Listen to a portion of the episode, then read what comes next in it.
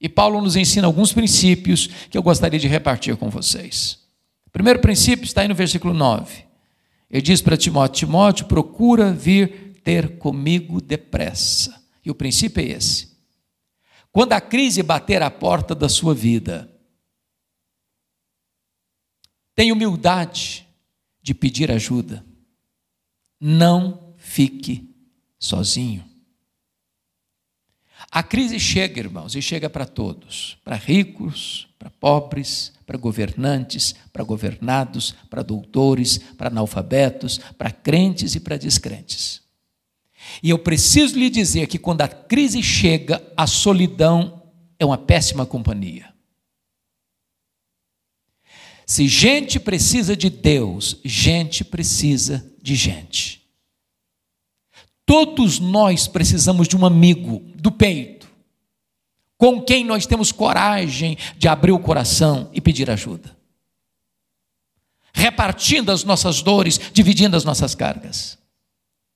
Talvez uma das maiores tragédias da realidade evangélica brasileira foi a quantidade de pastores, ou é a quantidade de pastores que têm cometido, cometido suicídio nos últimos anos.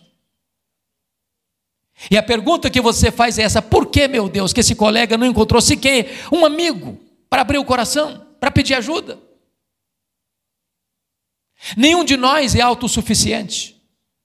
Todos nós precisamos de ajuda quando a crise nos encurrala. Para quem você tem coragem de ligar, escrever e dizer: corre para cá, Venha ter comigo depressa. Eu preciso de um ombro amigo. Eu preciso de alguém do meu lado. Eu preciso de alguém com quem, para quem eu possa abrir o meu coração. Mas há um segundo princípio.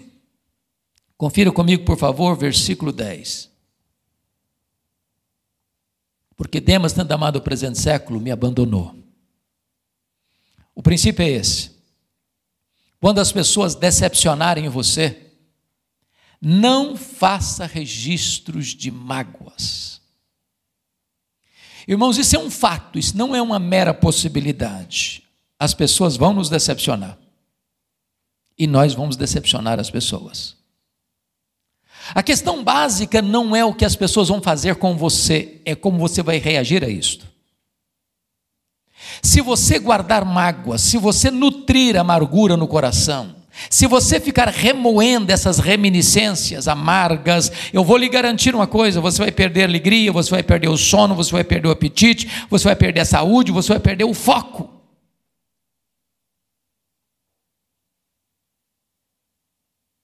Se as pessoas estão decepcionando você ou machucando você, bote o pé na estrada e continue caminhando. Uma das obras que mais abençoar o meu coração foi o livro Em Busca de Sentido de Victor Frank. Victor Frank é o pai da logoterapia, um judeu que sobreviveu ao campo de concentração na Polônia. E ele disse algo que me marcou muito quando afirmou o seguinte: a única coisa que ninguém pode tirar de você é o direito que você tem de fazer as suas escolhas. As pessoas podem tirar sua liberdade, as pessoas podem tirar seus bens, as pessoas podem tirar sua família, as pessoas podem tirar sua vida, mas elas não podem tirar de você o direito que você tem de fazer as suas escolhas. Ela fala, ela fala mal de você, você fala bem dela. Ela persegue você, você abençoa ela.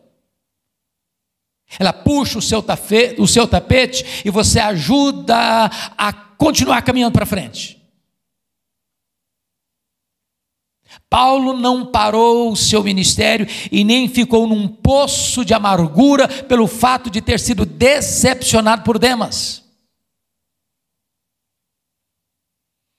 Terceiro princípio. Confira comigo o versículo 11. Ele diz assim, no versículo 11: Toma contigo Marcos e traze-o, pois me é útil para o ministério. O princípio aqui é este. Se você se lembrar, que algum dia na sua vida você foi duro com alguém ou machucou alguém, tenha humildade de reconhecer o erro e de pedir perdão. Para eu entender o versículo 11, eu preciso entender mais dois versículos. Eu preciso entender Atos 13, 13. Esse Marcos aqui é o João Marcos, primo de Barnabé, auxiliar dos dois missionários Barnabé e Saulo quando saíram de Antioquia. Está escrito em Atos 13, 13 que esse Marcos, em Antioquia, da, em, em, perto da Panfilha, abandona os dois missionários e volta para a casa da mãe em Jerusalém. Não está claro por que razão ele deixou os dois missionários. Talvez porque ele era jovem demais e pensou que missões fosse turismo. Talvez porque quando saíram de Antioquia da Síria, o líder da caravana era o seu primo Barnabé, e em Pafos a liderança passa para o comando de Paulo.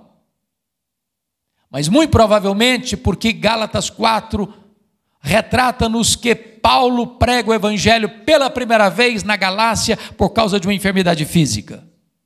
Talvez a enfermidade física que ele descreve em 2 Coríntios 12, 7, o espio na carne, mensageiro de Satanás, para lhes bofetear, a fim de que ele não se ensoberbecesse. A pergunta é: que enfermidade física era essa? Os historiadores dizem que essa região de perto da Panfilha era uma região alagadiça, pantanosa, com forte incidência de malária naquela época. Muito provavelmente Paulo contraiu uma malária aqui. Porque não consta que ele saiu de Antioquia da Síria doente, mas consta que ele chega na Galácia do Sul, Antioquia da Pisídia, Cônio, Derbe Listra, doente. E muito provavelmente esse jovem João Marcos deve ter pensado assim: eu estou muito moço para ficar doente, eu vou voltar para a casa da minha mãe. Mas o segundo texto que você tem que entender para compreender esse versículo 11 é Atos 15, 36 a 41. Depois do concílio de Jerusalém, Paulo se aproxima de Barnabé, convida-o para a segunda viagem missionária, para que eles fossem visitar aqueles irmãos pela região da Galácia. E Barnabé disse: Sim, vamos. Só um detalhe: eu quero levar meu primo João Marcos. E Paulo respondeu: Eu não acho justo levarmos aquele que nos abandonou desde perto da Panfilha. E diz a Bíblia que houve tal desavença entre Paulo e Barnabé por causa desse João Marcos que os dois não caminharam juntos mais. É claro que o texto está construído em palavras breves e em tom polido, mas obviamente não foi isso que aconteceu. Eu vou tentar parafrasear então o que houve. Acho que foi mais ou menos assim. O Barnabé, eu estou muito feliz com o resultado do Concílio de Jerusalém, agora a linha doutrinária da igreja está corrigida e nós agora temos campo aberto para voltar para fazer obra missionária. Vamos embora, Barnabé. Vamos, Paulo. Só um detalhe: você está lembrado do meu primo? É claro que estou, né, Barnabé? Sabia que ele está querendo ir com a gente? Aliás, eu estou com vontade de levá-lo mesmo. O Paulo fechou a cara e disse: Ô Barnabé, comigo esse rapaz não vai, não. Não, Paulo, mas ele amadureceu. Comigo ele não vai, Barnabé. Mas Paulo, você está sendo radical. Comigo ele não vai, Barnabé. Mas Paulo, vão dar uma chance para ele. Comigo ele não vai, Barnabé. Agora pense comigo se não tivesse um Barnabé na vida um Marcos. Você já se sentiu descartado alguma vez? Persona não grata alguma vez? Você já se sentiu desprezado e rejeitado alguma vez? As pessoas não acreditarem em você, no seu potencial, nos seus dons, no seu chamado, na sua vocação? Louvado seja Deus, o Barnabé pegou esse Marcos, levou para Chipre, investiu nele. Mais tarde, Pedro discipulou esse Marcos e ele foi o primeiro escritor evangelista da Bíblia. Ele que escreveu o primeiro evangelho, o evangelho de Marcos. Agora, Paulo está na masmorra mamertina. Quem sabe fazendo uma análise do seu passado, rebuscando a sua memória, lembrou-se do Marcos e escreveu para Timóteo: Ô oh, Timóteo, quando você vier, filho, traz o Marcos aí com você ele me é útil para o ministério. Sabe o que, que Paulo está nos ensinando aqui? Você nunca é tão grande como quando você é humilde. O que Paulo está nos ensinando aqui é que você não perde a sua autoridade espiritual por reconhecer um erro e pedir perdão. O que Paulo está nos ensinando aqui é que nós precisamos construir pontes de reconciliação onde um dia nós cavamos abismos de mágoas. O que Paulo está nos ensinando aqui é que nós não podemos avançar na vida deixando pessoas feridas na nossa estrada. O que Paulo está nos ensinando aqui é que nós não estaremos preparados para morrer enquanto houver pendências de relacionamentos quebrados na nossa vida.